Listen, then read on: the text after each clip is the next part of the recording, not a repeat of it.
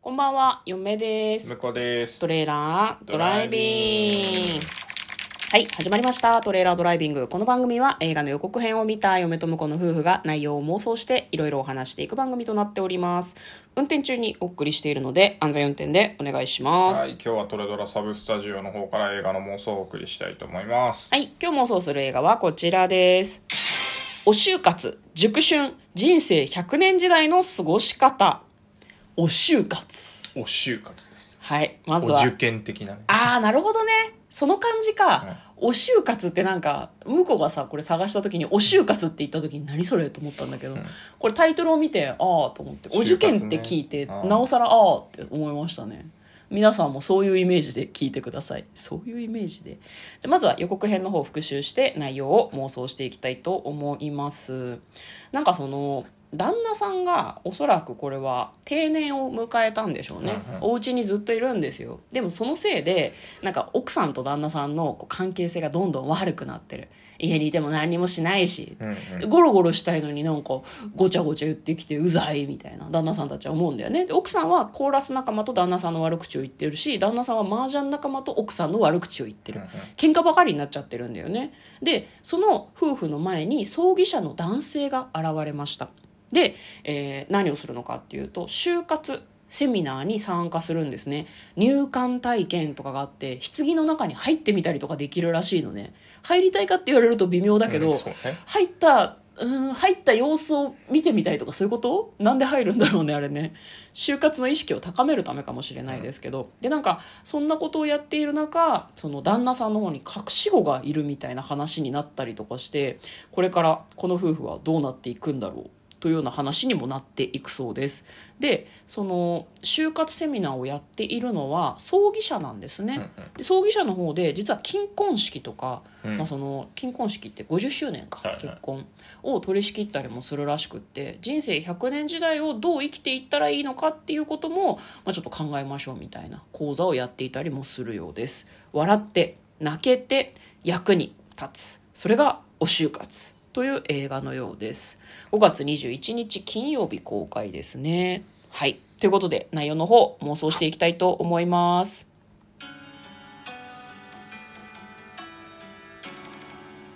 トレーラードライビング。はい。はい。ね。まあなんかわかんないけど結構セミナー要素が強い映画なんじゃないのってちょっとまあだけど嫁は思うんいやいや、だけどまあそれもあると思いますけどね。なんかコメディ調で描いてくれてるっぽいので、そうだね。なんか、あの、お仕事ドラマ的な、うんうんうんうんうん。お仕事ではないけど、うんセミナー的な、うん。まあ、実際そのなんだろうな。就活ってこんなんだぜ。うん。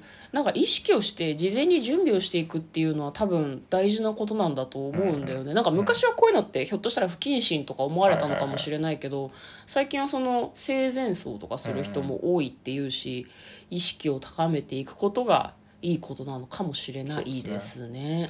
確かにね、棺、あの、サイズが合わないとかあり得るからね。体型によっこう入ってて、ね、うん。入って、あ割と気持ちよく寝れるんでこれでみたいなのか、うわ1000万なのか。やっぱ棺もさなんか蓋を開けて、まあ、あのぶ仏教のお葬式の場合だけど蓋を開けてさみんなでそのお花を入れてあげたりとかするじゃないですか、私今までの葬儀はそうしてたかなと思うんですけどその時になんかすごいキュッっていう感じだと「どうした?」っていうふうになるもんね。うん。まあ、あとお花の色とか本人に聞いといた方がいいのかな。ちょっと結婚式感覚で喋ってるところがちょっとあるんだけど。そういうことだよね。そうなんだよね。で逆にその逆にそのお金かけないでうん。密葬にしたりとか家族葬にしたいって思ってる人がいるんだとしたら事前にやっぱりそういう情報ってまとめといた方がいいんだろうしう。ん、なんかそういうことをやっぱちょっと考えさせられる映画なのかなとはちょっと思いますよね。ね、棺も周りの飾りも結構ピンキリでね、うん。葬儀屋さんのおあのいいねでしかないからさ。そうなんだよね。なんかそういうのも事前にある程度調べたりとか決めておいたりとかお金を貯めておいたりするっていうのは、ひょっとしたら大事なことなのかもしれないですね。